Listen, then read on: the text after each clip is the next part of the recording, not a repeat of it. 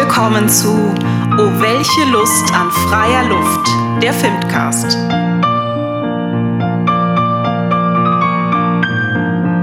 Ein Audio-Opernführer. Von und mit Dominik Frank und Christine Stein.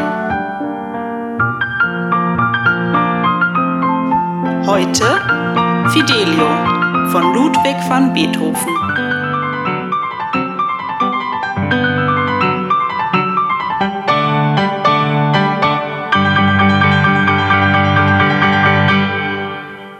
Herzlich willkommen, liebe Hörerinnen und Hörer, zur siebten Folge des Filmcasts. Herzlich willkommen nicht nur an euch, liebe Hörer und Hörerinnen, sondern vor allem an äh, meinen lieben Kollegen Dominik Frank. Hallo, guten Nachmittag. Oder guten Abend, guten Morgen, gute Nacht, wo immer ihr das hört. Und ein ganz herzliches Willkommen natürlich auch an Jonas Würdinger. An der Technik. Und das Tolle ist, wir haben neue Technik. Vielleicht hört ihr das schon an der Aufnahmequalität. Es ist jetzt so viel klarer, besser und wir sehen auch noch viel besser aus durch diese neue Technik.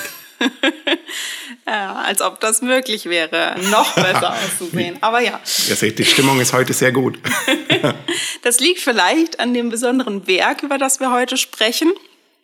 Welches Werk ist es, Dominik? Heute reden wir über Fidelio von Ludwig van Beethoven. Das ist natürlich äußerst passend, weil dieses Jahr ist das äh, Beethoven-Jahr. Vor 250 Jahren ist äh, der Gute geboren. Vermutlich im Oktober, man weiß es nicht genau, es ist nicht überliefert. Er ist im Dezember getauft worden. Ähm, genau, aber von daher ist es sehr passend, dass wir uns in dieser Folge mit einer Oper von Beethoven beschäftigen. Ja, genau. Das ist ja sowas mit diesem eine Oper. Also es ist ja offiziell Ludwig van Beethovens einzige Oper, aber es gibt sie in mehreren Versionen. Also es gibt die Ur-Leonore, wie sie in der Wissenschaft genannt wird. Es gibt Leonore und es gibt Fidelio. Das heißt mindestens drei Fassungen mit vier Ouvertüren, ähm, über die wir heute zumindest am Rande auch sprechen werden. Aber Tine, weißt du denn, Fidelio, das hat ja eine Vorgeschichte. Ähm, weißt du, wann das erste Mal eine Frau sich als Fidelio verkleidet hat? Ähm, also in einem äh, literarischen Werk. Ähm, ah, tatsächlich, du hast mich vorhin schon vor der Aufnahme gefragt, Ach. und da habe ich gesagt, nein. Aber ich habe eine, eine, einen Verdacht. Und zwar Kommt das, hat das was mit Shakespeare vielleicht ja, zu tun? Ja, absolut. Cymbeline. Ähm, ja. Da gibt es eine Frau, die sich in eine Figur namens Fidel äh, und auf Deutsch dann eben Fidelio äh, verwandelt. Und Fidelio, da steckt schon das Wort Treue mit drin. Und um Treue äh, geht es in diesem Stück. Ja, genau. Die Treue von äh, wem eigentlich? Von Leonore oder von Fidelio? Ja, oder überhaupt die Treue der Menschen zum Staat. Das müssten wir noch herausarbeiten, um was es hier eigentlich geht. Also das und vieles mehr werden wir in den nächsten äh, Minuten besprechen. Ähm, zuerst könnten wir uns aber die Entstehungsgeschichte dieser Oper, Opern, äh, dieses Werkes anschauen. Also die Uraufführung war 1805 am Theater der Wien. Das ist die schon erwähnte erste Fassung, die Leonorenfassung oder Urleonore. Damals hatte die Oper tatsächlich auch noch drei Akte und hieß erst Fidelio oder die eheliche Liebe und wurde dann später Leonore genannt. Das ist ja auch total spannend. Ja? Also schon allein der Titel äh, zeigt ja schon, worauf man eigentlich den Fokus setzt. Und noch mehr zeigen das die Ouvertüren, weil die erste Ouvertüre begann mit den Florestan-Akkorden, was man natürlich dann erst im Rückgriff hört beim ersten Hören. Aber die zweite Ouvertüre war dann eben eine Leonoren-Ouvertüre. Und es gibt sogar die These, dass die aktuelle äh, Ouvertüre, also die Fassung letzter Hand, die meistens gespielt wird, dass diese Ouvertüre eigentlich eine Rocco-Ouvertüre ist, weil sie Roccos hm. moralischen Konflikt in den, äh, ins Zentrum stellt und damit eigentlich eine Beobachterperspektive Perspektive, also Rocco als der Vertreter des Publikums. Ja. Also sehr spannend, aber ich habe das noch nicht so gehört. Ich äh, ehrlich gesagt auch nicht. Aber es ist auf jeden Fall spannend, wenn man sich das alles ähm, mal vor Augen führt, wie schwer es äh, dem Komponisten gefallen sein muss, ähm, da Entscheidungen zu treffen. Also mit den verschiedenen musikalischen Varianten und Fassungen. Ja, es war ja auch kein Erfolg. Ne? Also er hat ja dann auch immer wieder rumkomponiert, weil es noch nicht gut ankam. Aber man muss ja auch sagen, Beethoven ist ja so bekannt unter anderem für sein wirklich großartiges, und ich sage das mal wertneutral, Pathos. Ja, also ja. auch in den Klaviersonaten oder in den Sinfonien, das scheppert ja ordentlich. Und wenn jetzt jemand wie Beethoven so einen Singspielstoff, zumindest teilweise ist das ja ein Singspielstoff, komponieren muss, dann muss sich der wahrscheinlich erstmal ganz schön da reinarbeiten, dass er sowas wie dieses Anfangsduett von Marceline und Giacchino überhaupt komponieren kann. Und Beethoven hat dann ja auch tatsächlich äh, ganz viel Mozart-Klavierauszüge durchgearbeitet, vor allem den frühen Mozart, um eben diese Stimmung sich drauf zu schaffen. Und ich finde, er hat es aber gut geschafft. Also es klingt nicht sehr Beethovenesk, aber es klingt Singspiel-like. Ja, also die Schwierigkeiten, die du da erwähnst, sind vielleicht ein Grund neben anderen, warum das äh, Werk am, am, Anfang eben kein großer Erfolg war. Also die erste Aufführung, schon erwähnt, 1805, äh, der wurde es unter anderem auch durch äußere Umstände schwer gemacht. Es gab nämlich Schwierigkeiten mit der Zensur, die damals äh, 1805, man muss sich auch äh, vorstellen, es war nur wenige Jahre nach der Französischen Revolution, sah man eben in allen möglichen äh, mögliche äh, revolutionäre Kräfte. Und ein weiterer Grund, der damit auch ein bisschen zusammenhängt, äh, war, dass kurz zuvor, kurz vor der Uraufführung, Napoleon ähm, in Wien eingezogen war und damit der ganze Adel und die Mäzene waren geflohen und daher war das Theater nahezu leer oder beziehungsweise vor allem viele von Beethovens Unterstützern und Freunden waren einfach nicht äh, bei der Uraufführung dabei. Zusätzlich, was jetzt weniger, die äußeren Umstände sind, sondern vielleicht wirklich am Werk, an der ersten Fassung zu kritisieren ist. Es sind gewisse Schwächen, also Längen vor allem des Werkes, was dann in den späteren Fassungen bearbeitet wurde. Und es wird auch mehrfach angemerkt, dass es eine ja, eher unzulängliche Besetzung war. Also auch die Darsteller und Darstellerinnen tragen natürlich ihren Teil zum Erfolg oder Misserfolg bei. Das ist ganz interessant, weil diese äh, erste Fassung, jetzt muss ich ehrlich gesagt sagen, ich weiß es nicht ganz genau, aber die erste und die zweite Fassung unterscheiden sich ja in gar nicht so vielen Details. Und was ich an dieser ersten Fassung total gerne mag, also René Jacobs hat die vor ein paar Jahren eingespielt, ähm, ist diese Aufwertung des Charakters Marceline. Ich glaube, da können wir vielleicht vorgreifen, weil in dieser ersten Fassung beginnt es ja nach der Ouvertüre mit der Arie von Marceline, O wäre ich schon mit dir vereint, und dann kommt erst das Duett von Marceline und Giacchino, also andersrum als in der ähm, Endfassung. Und Marceline und Fidelio haben, also Leonore als Fidelio, haben auch noch ein Duett zusammen, das später ganz gestrichen wurde. Und das finde ich ist wirklich ganz tolle Musik, die aber auch nochmal den Fokus komplett verschiebt und aber auch von Leonore etwas wegnehmen und eher insgesamt auf die Frage, was ist eigentlich Liebe, äh, lenkt. Ja, also man kann ähm, sich da auch fragen, liegt es vielleicht auch an persönlichen, ähm, ja, an der persönlichen Entwicklung ähm, des Komponisten, die verschiedenen Veränderungen, aber auch äh, der Zeit, äh, den Zeitgenossen geschuldet. Was ich äh, jetzt noch weiß, was verändert wurde, ist natürlich äh, die Ouvertüre, das hatten wir ja schon am Anfang ähm, gehört. Dann wurde wahrscheinlich der Marsch hinzugefügt. Äh, und aus drei wurden dann eben durch die ganzen Kürzungen zwei Akte. Also es wurde einiges äh, nicht nur hinzugefügt, sondern vor allem gekürzt. Und da kann es natürlich auch gut sein, dass ähm, die äh, Figuren eben ein bisschen aufgewertet oder abgewertet werden.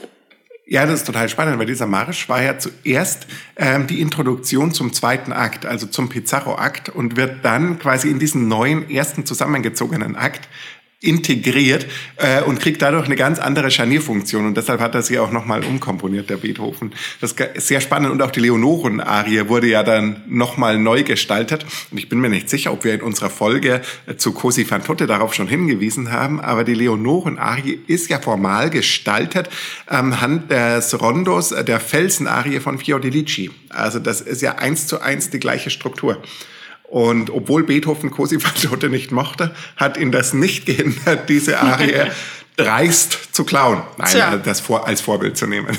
Ja, apropos Vorbild, ähm, die, die Oper, was du ja schon angedeutet hast, äh, ist ja nicht aus dem Nichts entstanden, sondern es gab ja einige ähm, Vorlagen. Also einmal das erste, hattest du schon genannt, äh, von Shakespeare. Da kommt der Name her, aber.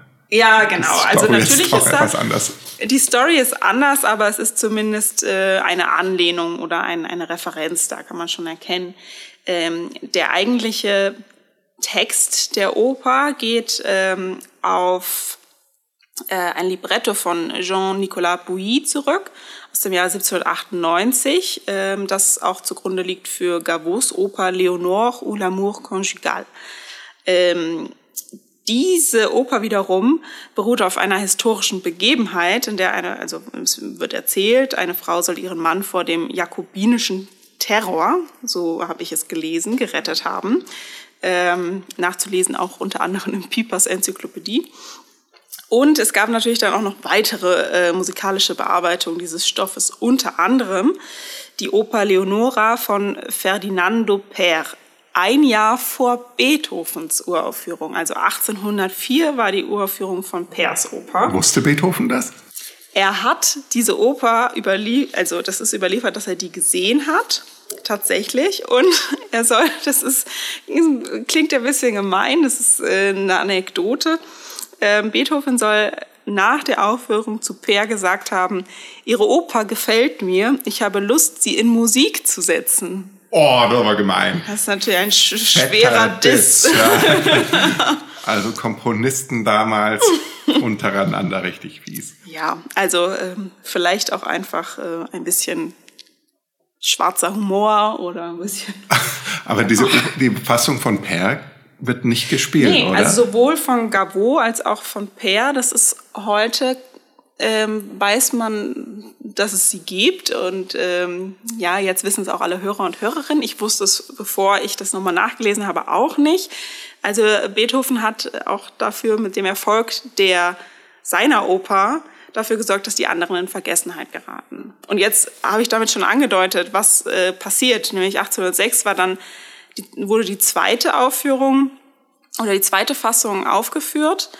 Ähm, allerdings wegen ja, Überwerfung von Beethoven mit dem Intendanten vom Theater in Wien äh, wurde es nur zweimal aufgeführt. Und erst 1814, anlässlich einer Benefizvorstellung, wählten nämlich drei Sänger diese Oper aus. Ähm, vermutlich, also Beethoven war da schon so auf dem Zenit seiner Karriere, sehr erfolgreich und berühmt. Und ähm, naja, seine Oper war eine der Werke, die jetzt nicht so viel gespielt wurden und noch bis dahin nicht so erfolgreich waren. Aber die Sänger dachten sich vielleicht, das passt ganz gut ähm, für sie und ihre Stimmen. Und ähm, genau, dann wurde es eben ein drittes Mal, gab es eine dritte Uraufführung sozusagen, weil es eben eine neue Fassung wieder gab. Beethoven hat nämlich dann auf weitere Änderungen bestanden. Unter anderem wurde Roccos Goldarie ähm, wieder aufgenommen, anderes wurde dann gestrichen und es gab eine neue Ouvertüre in E-Dur, die sogenannte Fidelio-Ouvertüre. Also neben den drei sogenannten Leonoren-Ouvertüren gab es dann die vierte Fidelio-Ouvertüre. Was auch super spannend ist, dass er hier äh, weggeht von dem C-Dur, weil C-Dur ist ja so eine Leittonart der ganzen Oper. Also das Finale strahlt ja in C-Dur, aber dieses C-Dur kommt auch vorher immer mal wieder schon. Also Marcellines Arie endet auf äh, C-Dur. Ähm, die Coda von Leonore ist, glaube ich, auch in C-Dur. Da bin ich mir jetzt aber nicht ganz sicher. Ähm, was ich aber weiß, ist, ist, dass auch Pizarro manchmal zynischerweise C-Dur verwendet ähm, für seine Siegesfantasien. Mhm. Ähm, da bin ich mir sehr sicher. Und am Ende eben das strahlende, reine C-Dur. Der der Jubel am Ende. Genau. Aber wie kommt es denn zu dem Jubel? Wir sollten über die Handlung reden. Ja, lass uns äh, mal von vorne beginnen. also Ausgangspunkt ist eigentlich, äh, sind eher die sogenannten Nebenfiguren, also äh, Marcelline und Giacchino, ein, man könnte auch sagen noch so ähm, aus der Commedia dell'arte äh, Tradition, das niedere Paar. Äh, Marceline ist die Tochter des Gefängnis- oder Kerkermeisters ähm, und Giacchino ist ähm, der Pförtner und sehr Pförtner verliebt und sie. möchte sie gerne heiraten. Und es fängt an mit einem Zankduett, ein Singspielartiges Zankduett, ähm, weil ja sie eben seine Liebe nicht mehr erwidert. Vor allem seit der neue Gehilfe ihres Vaters äh, bei ihnen arbeitet, nämlich der Fidelio. Fidelio. Und dieser Fidelio kriegt auch Marcellines Arie dann ähm, gewidmet, oh wär ich schon mit dir vereint, ähm, singt Marceline, denn sie ist bis über beide Ohren verliebt in Fidelio. Und dann tritt Fidelio auch schon auf. Und wir kommen äh, langsam der Sache auf die Schliche in so Dialogen, weil das Stück hat nämlich extrem viele Dialoge, die fast immer gestrichen werden heutzutage. Aber in diesen Dialogen wird schon klar, Fidelio ist gar nicht Fidelio. Das wäre so eine Frage für Wer wird Millionär? Welche Oper heißt nach einer Figur, die nicht auftritt? Ähm, Fidelio, Othello, der Freischütz oder die Walküre. Ähm, also es wäre Fidelio, weil Fidelio ist ähm, in Wirklichkeit Leonore und Leonore ist die Frau von Florestan, einem politischen Gefangenen. Also in diesem Gefängnis sitzen nur politische Gefangene, aber Florestan ist der Hardcore-politische Gefangene, denn er ist ein Gegner des Gouverneurs Don Pizarro. Aber bevor wir jetzt zu Pizarro kommen, müssen wir uns nochmal die Musik an. Oh ja, wo steigen wir ein? Vielleicht mit dem Duett? Oh ja, Singspielatmosphäre. Die klingt bei Beethoven nämlich so. Jetzt, Schätzchen, jetzt sind wir allein. Wir können vertraulich plaudern. Es wird ja nichts Wichtiges sein. Ich darf bei der Arbeit nicht zaudern. Ein Wörtchen, du trotzige Du.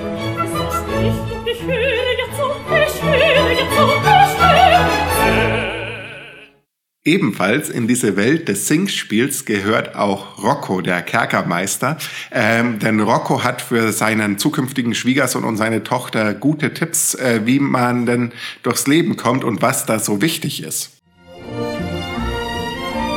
Hat man nicht auch Gold bei Leben, kann man nicht ganz glücklich sein. Traurig schleppt sich vor das Leben, mancher Kummer stellt sich ein, mancher Kummer stellt sich ein. Besonders spannend an dieser Arie ist, dass sie in der ersten Fassung dermaßen kapitalismuskritisch war, äh, dass das von der Zensur beanstandet wurde und man dann diesen leichtherzigeren Text äh, gewählt hat und nicht mehr ähm, die Aussage hatte, die Menschen laufen alle nur blind dem Geld nach, sondern die Menschen sollten alle blind dem Geld nachlaufen, denn wenn sie es nicht tun, können sie von Liebe allein auch nicht leben. Aber eigentlich deutlich kapitalismuskritischer gemeint. Ja, aber kommen wir zurück zur Handlung, denn eigentlich ist ähm, Leonore ja gar nicht an einer Heirat, an einer Vermählung mit Marceline interessiert. Sie ist, hat sich ja nur in die Familie eingeschlichen, um über den Kerkermeister Rocco zu erspähen, zu erkunden, ob vielleicht ihr Ehemann Floristan auch in diesem Gefängnis gefangen ist. Genau, und da gibt's aber diesen einen mysteriösen Gefangenen, zu dem immer niemand darf, außer Rocco selbst. Und ihr Anliegen ist eben da mitzukommen und zu checken, ist das mein Mann. Und dann gibt's ein sehr berühmtes, wunderbares Quartett, der sogenannte Fidelio-Kanon, ähm, in dem Marcellini, Marcellina, Schacchino, Leonore und Rocco kontemplativ ihren jeweiligen Seelenzustand besingen. Und das klingt so.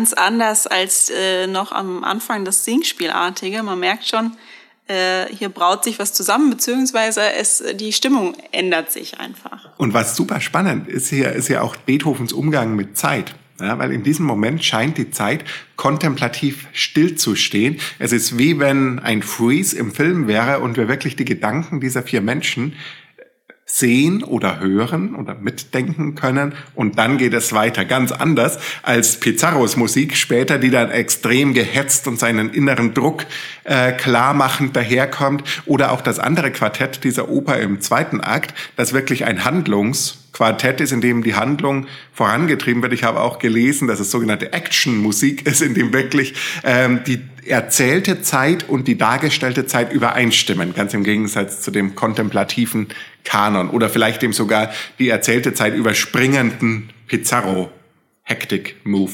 Wenn wir jetzt schon bei Pizarro sind, also der von dir ja auch schon jetzt ein bisschen eingeführt wurde, Pizarro der Gouverneur mhm. der auch verantwortlich ist für dieses Gefängnis und für äh, die Gefangenen und eben Florestan unrechtmäßig dort äh, als politischen Gefangenen festhält, der tritt nun auch auf im Gefängnis und befiehlt Rocco oder nimmt Rocco beiseite und sagt ihm, dass äh, er einen Brief bekommen hat dass der Minister davon gehört habe, dass es eben dort unrechtmäßig Gefangene gäbe und deswegen äh, sich auf den Weg macht, um das zu prüfen. Da übrigens eine interessante Konstellation. Ja? Also es gibt einen Superschurken, der sehr mächtig ist, aber nicht übermächtig. Also es gibt darüber noch den Minister und den König und die sind irgendwie anders drauf.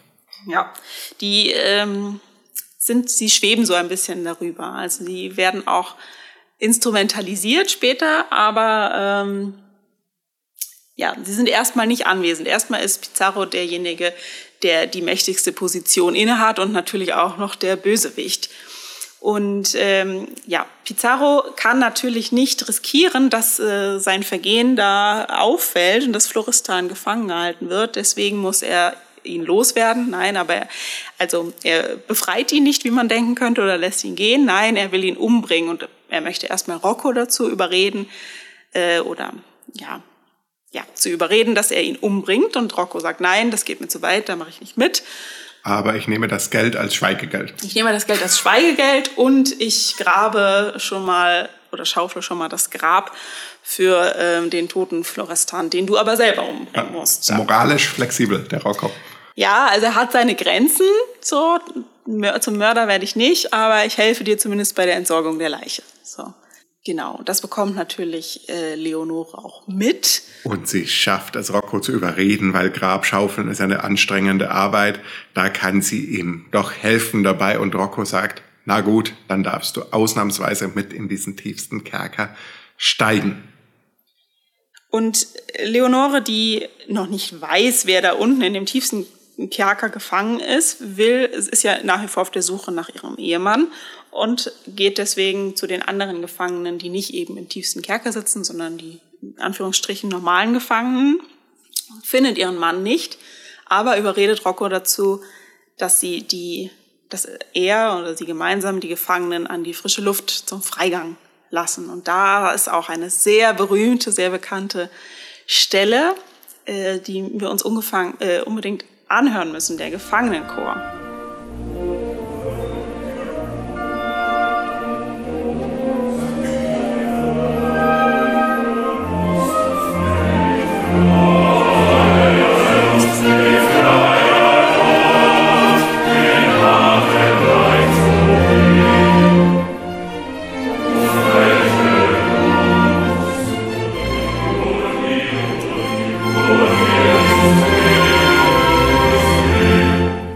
Ich ganz toll finde in diesem Gefangenenchor, ist neben der Darstellung des Kollektivs auch diese beiden Soli ähm, der beiden Gefangenen, ähm, in denen wir wirklich zwei Haltungen haben zu diesem Gefängnisdasein. Einmal das ganz optimistische, wir wollen Gott vertrauen, alles wird gut.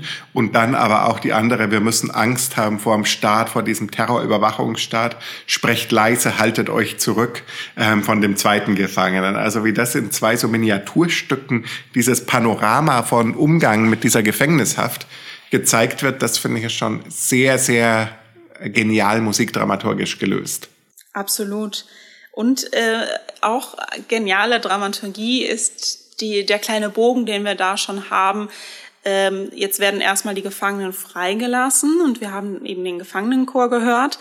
Ähm, später entdeckt Pizarro eben, dass ohne sein, seine Genehmigung die Gefangenen also nicht frei, komplett freigelassen wurden, sondern eben an die frische Luft gehen durften.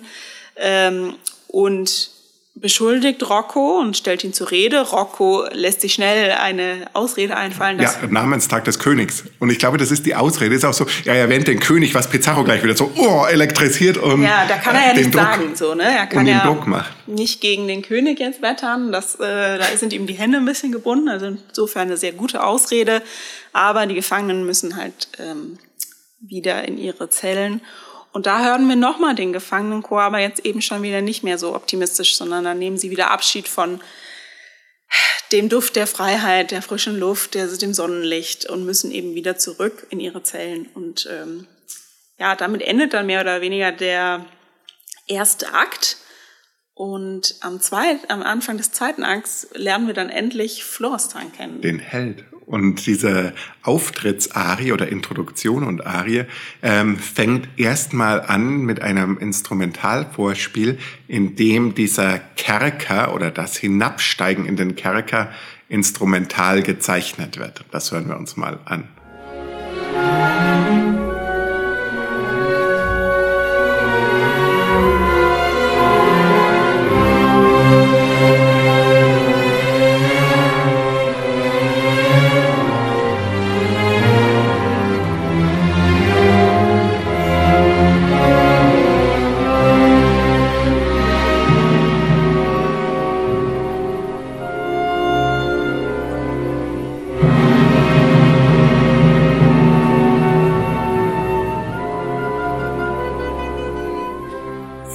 Florestan beginnt dann mit seinem Urschrei der geschundenen Kreatur, wie ich auch in der Literatur gelesen habe.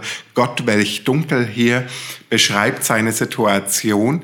Und im Gegensatz zur ersten Fassung, in der er die Vergangenheit besungen hat, besingt er jetzt eine Vision von seiner Gattin, die engelsgleich ihm erscheint. Und das klingt ekstatisch so.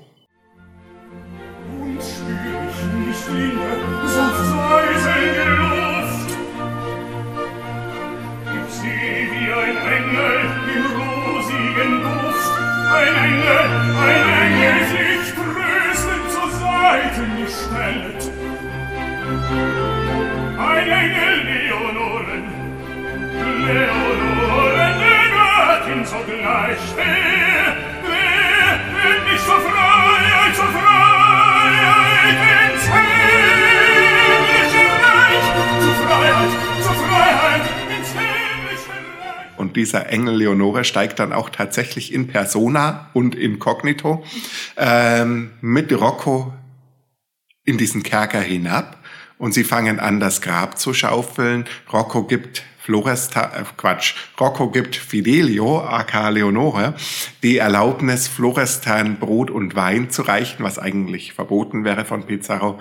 Aber Rocco denkt sich, bevor der arme Mann sterben muss, warum soll er nicht eine Art letztes Abendmahl kriegen? Ja, und Brot und Wein hat ja natürlich auch durchaus eine christliche Symbolik. Ja, die auch im weiteren Verlauf nicht zu kurz kommt, aber da möchte ich später noch was zu sagen. ja, aber jetzt haben wir endlich ähm, mehr oder weniger Leonore und Florestan vereint. Sie erkennt endlich ihren Ehemann und weiß, dass er dort gefangen ist. Florestan erkennt sie noch nicht. Sie ist ja immer noch verkleidet als Fidelio. Und ähm, ganz plötzlich kommt dann Pizarro. Ja, und jetzt geht's eigentlich Schlag auf Schlag. Pizarro macht eine große Erkennungsarie, in der er sagt, Florestan soll ruhig wissen, äh, wer ihn jetzt umbringt. Also er ist ein klassischer Filmbösewicht, auch wenn es noch keine Filme gab, ähm, der jetzt nochmal sein ganzes Schurkentum offenbart. Und das klingt so. Ich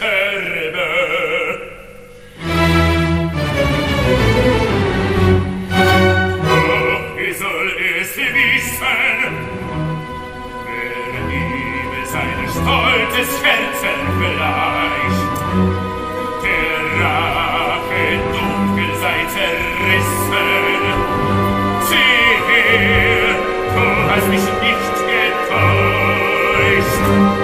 Pizarro,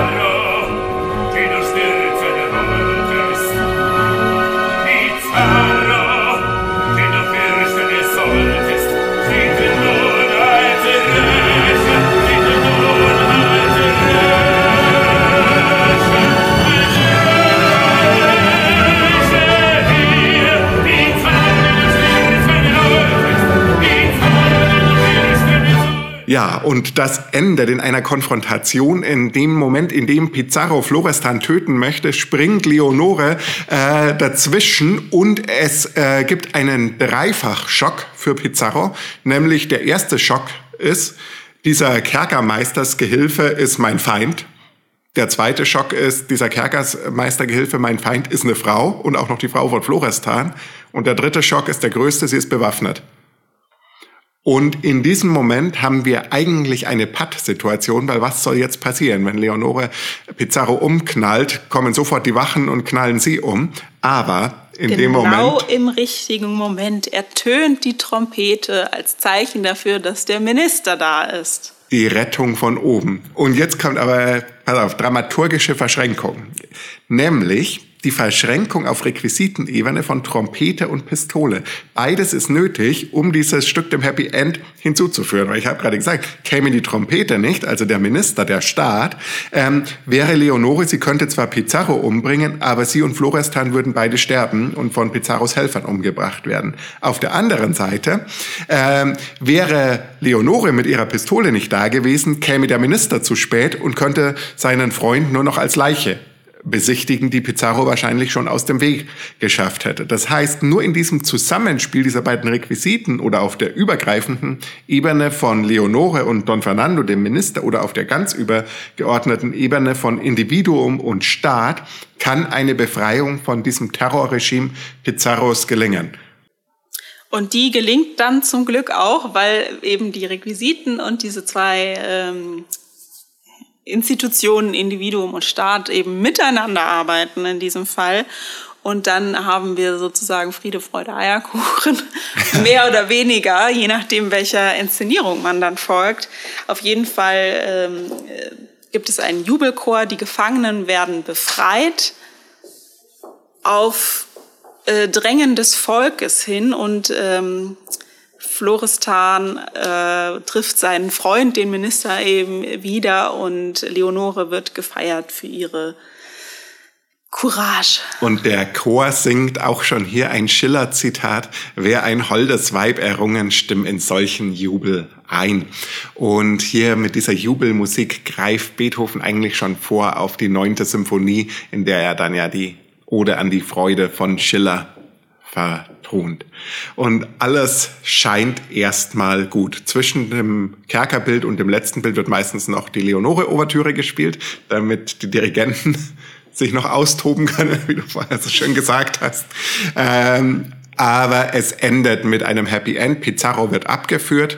Ähm, Leonore und Florestan liegen sich in den Armen. Marceline erkennt, dass sie irgendwie den Falschen geliebt hat und dass das nichts mehr werden kann. Es bleibt völlig unklar, was aus Marceline und Giacchino wird. Rocco gibt im Gegensatz zur ersten Fassung das Bestechungsgeld nicht zurück, sondern behält es stillschweigend ein. Und äh, der Vorhang fällt. Jetzt stellt sich eine Frage. Wir haben ja gerade schon gesagt, das Ganze ist diese Verschränkung von Staat und Individuum und am Ende feiern alle den gerechten König. Also es gibt so eine Art Symbiose zwischen individuellem, privatem Glück und staatlicher Utopie. Ähm, glaubst du, das könnte ein Grund dafür sein, warum dieses Stück in Diktaturen auch so gut ankam. Also sowohl äh, der Nationalsozialismus hat das Stück ja sehr gerne gespielt, auch gern zu solchen Anlässen wie Hitlers Geburtstag. Ähm, oder aber auch in der DDR war Fidelio ein gern gespieltes Stück zu Staats- und Festtagen. Oder wie würdest du das einschätzen? Ja, es ist, ich finde das ganz schwierig. Wahrscheinlich hast du, hast du recht. Ähm, man kann auf der einen Seite den, den Stoff und das Stück so deuten, dass das Individuum dem Staat dienen und Hand in Hand mit ihm arbeiten muss. Auf der anderen Seite ist, gibt es aber auch ganz viele Inszenierungen, die eben genau da Kritik üben. Also ähm, ja, Kritik an Diktaturen, an Militärregierungen. Es lässt sich anscheinend in beide Richtungen deuten oder ist da flexibel. Ja, ich würde auch sagen, die Frage ist tatsächlich, wie äh, mächtig Pizarro ist oder wer eigentlich, wie sehr man das glaubt, ja, also auf welcher Ebene man Pizarro ansiedelt, weil aus so einer antifaschistischen Ebene würde man natürlich leicht zu diesem Schluss machen, äh, Pizarro ist Hitler. Genauso wurde es ja auch interpretiert dann nach 45, da wurde das Stück ja auch dauernd gespielt zur Wiedereröffnung aller deutschen Opernhäuser. Und man hat quasi das Terrorregime mit Pizarro gleichgesetzt, ähm, während man zum Beispiel beim Anschluss Österreichs ähm, hat man auch ähm, Fidelio gespielt. Und der rettende Minister wird natürlich anders interpretiert, wenn Hermann Göring in der Loge sitzt, ja, als der Stellvertreter Hitlers. Genau, ja, da sind wir schon bei den Inszenierungen angelangt. Wie macht man das ja. heute? Was sind so deine Lieblingsfidelios? Also Lieblingsfidelios ähm, weiß ich jetzt nicht, ob ich das so nennen würde. Ich äh, finde aber sehr interessant, wie genau mit dem, was du gerade angesprochen hast, umgegangen wird. Also ähm, in der Entstehungszeit selber war es durchaus ein, ein Trend, ähm, Revolutions- oder Befreiungsopern zu schreiben. Da gibt es eine ganze Reihe, die in diesem Zeitraum oder ähm, in ähnlichen Zeitraum entstanden sind. Die Inszenierungen, die ich mir angeschaut haben, habe, sind unterschiedlich damit umgegangen. Also ich habe bewusst auch sehr verschiedene mir angeschaut. Ähm, ganz vorneweg, ähm, nicht unbedingt eine Empfehlung, aber auch interessant. Ich habe mir eine Inszenierung von der Metropolitan Opera angeschaut aus dem Jahr 2000, beziehungsweise die Aufnahme ist von 2003, äh, die unter der Regie von Jürgen Flimm entstanden ist da ist der Kontext oder die Verortung eigentlich eher so eine Art Allgemeinplatz, also westliche Kultur, so Mitte des 20. Jahrhunderts, eventuell Militärregierung. Ähm, und Pizarro wird am Ende gehängt.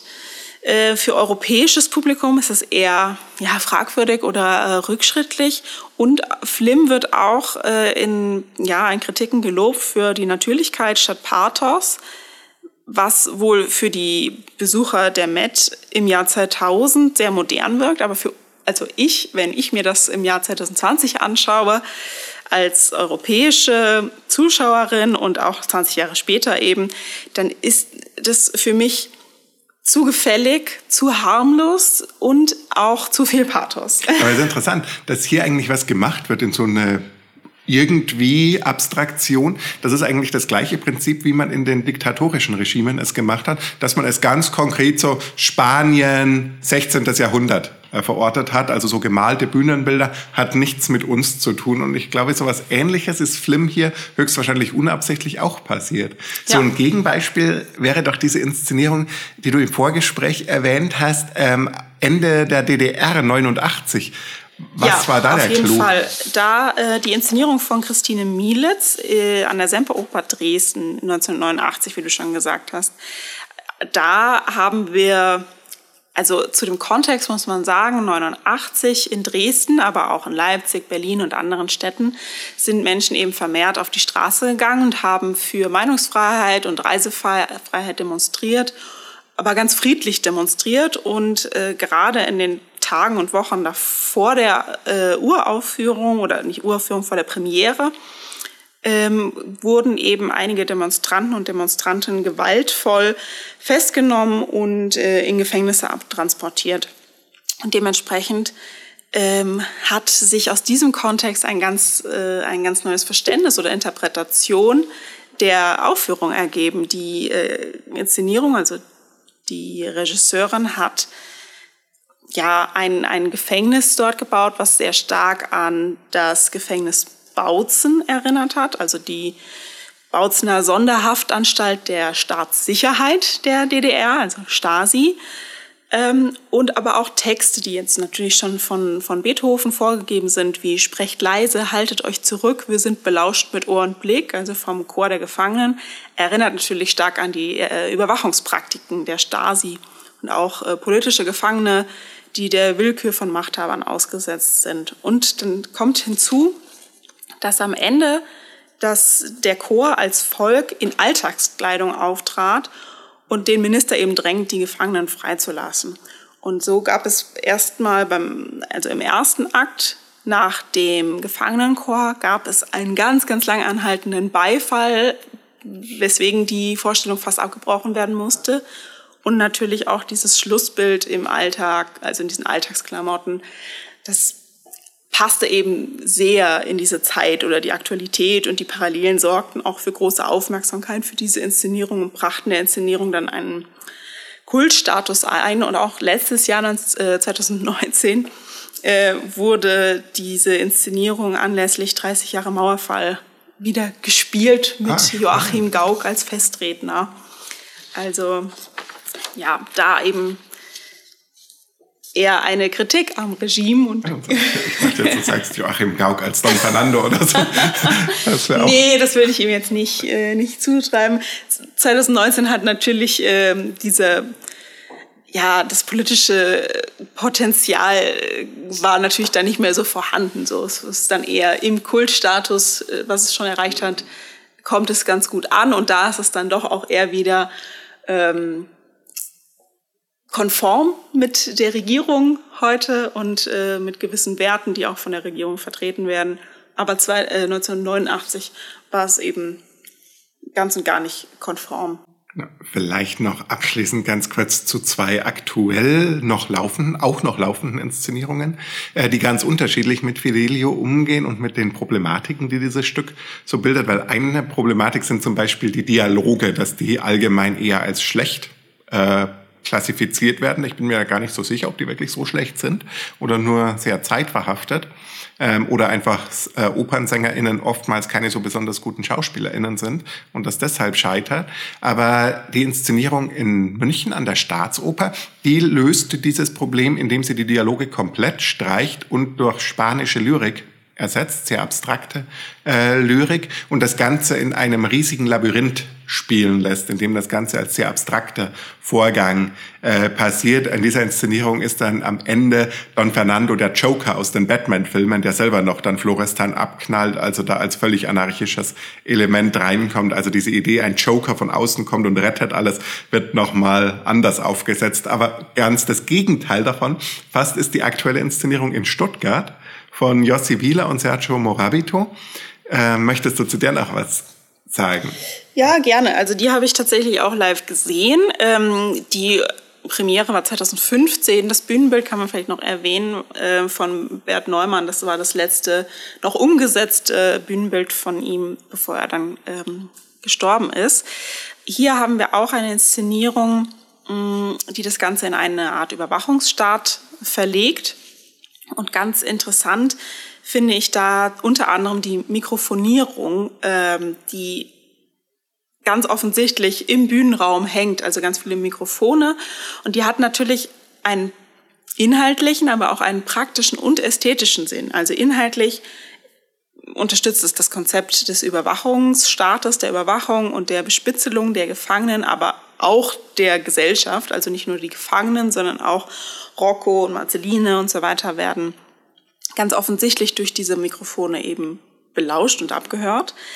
Praktisch hat es aber auch einen Vorteil oder einen Sinn. Ähm, man liest zum Beispiel in dem äh, Programmheft von Sergio Morabito in dem Text, äh, dass durch die Mikrofonierung die Darstellerinnen von dem Zwang des rhetorischen Überdrucks befreit werden. Also es ermöglicht wiederum eine eigene deklamatorische Ästhetik. Und die ist wirklich super gelungen. Also die fällt sofort auf, wenn man das hört. Man ist das nicht gewohnt in der Oper, ähm, diese solche Dialoge von, von Sänger und Sängerinnen zu hören. Und das zeigt, naja, sie können es doch, wenn genau. damit gut, wenn mit ihnen gut gearbeitet wird und es eben auch die Möglichkeit von der Akustik her äh, auch gegeben ist.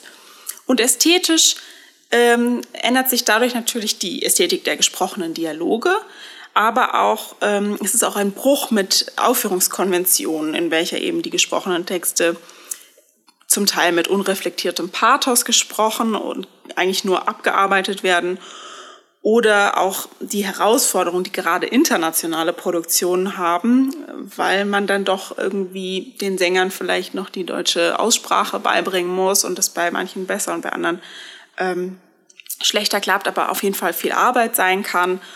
Und es macht natürlich die Bühnenästhetik auch ein bisschen aus, diese Mikrofone. Und es wird auch an anderen Stellen noch aufgegriffen. Ich fand auch die Wahrnehmung, also ich habe das auch live gesehen, extrem anders, wie man dieses Stück rezipiert, weil man auf einmal eine ganz andere Zeitwahrnehmung wiederum hat, weil diese Dialoge einfach dann mal fünf Minuten dauern und nicht drei Sätze zwischen zwei Musiknummern. Also es wird das Stück wieder viel mehr ernst genommen und nicht so, diese Dialoge müssen halt sein, um möglichst schnell zum musikalischen Highlight Absolut. zu kommen. Aber ja. das muss man auch sagen, wir haben ja schon mal Stuttgart gepriesen als Opernhaus.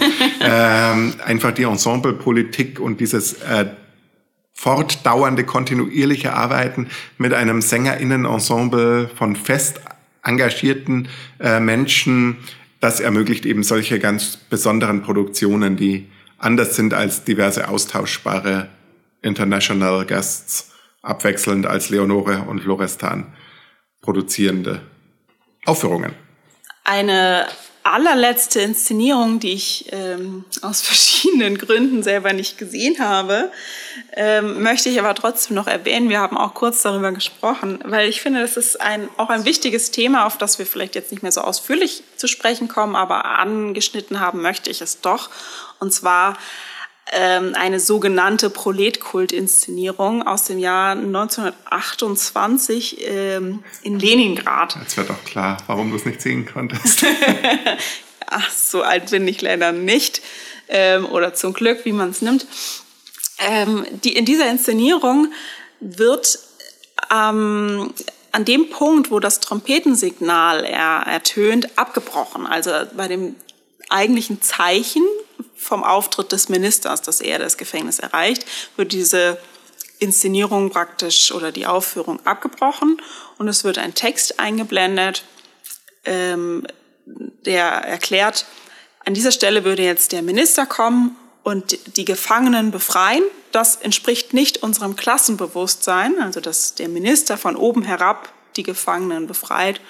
Und deswegen endet es ähm, an dieser Stelle. Das ist doch Hammer, oder? Das ist doch episches ja. Theater vom Feinsten. Ich finde es äh, auch super. Und dass sowas 28 möglich war und was dann die Nazis alles mhm. zerstört haben, äh, durch ihre Werktreue, dazu an anderer Stelle mehr sogenannte Werktreue, ich habe die Anführungszeichen mitgesprochen, gerade bei Fidelio ist wirklich ein Trauerspiel, dessen Auswirkungen uns zum Teil heute noch beschäftigen. Ja, also die Klassismusfrage, aber auch andere Fragen nach zum Beispiel Religion, ähm, oder auch, wie viel ähm, Anerkennung wird, wird Leonore tatsächlich entgegengebracht, auch unter anderem von ihrem Mann, der vor allem Gottes Erbarmen dankt äh, und nicht seiner Frau. Äh, das sind alles Themen, über die man auch noch lange, lange sprechen kann, aber ich glaube, äh, für heute sind wir so langsam am Ende.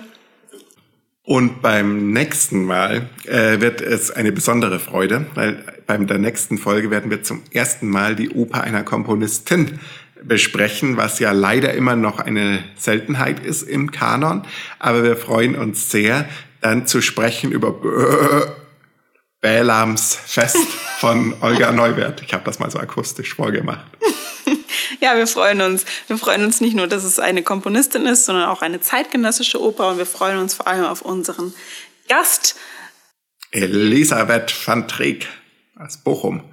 Ja, das wird ganz wunderbar. Genauso wunderbar wie diese Folge. Darauf freuen wir uns schon und sagen bis bald. Bis bald. Eine FIMT 2020 Produktion.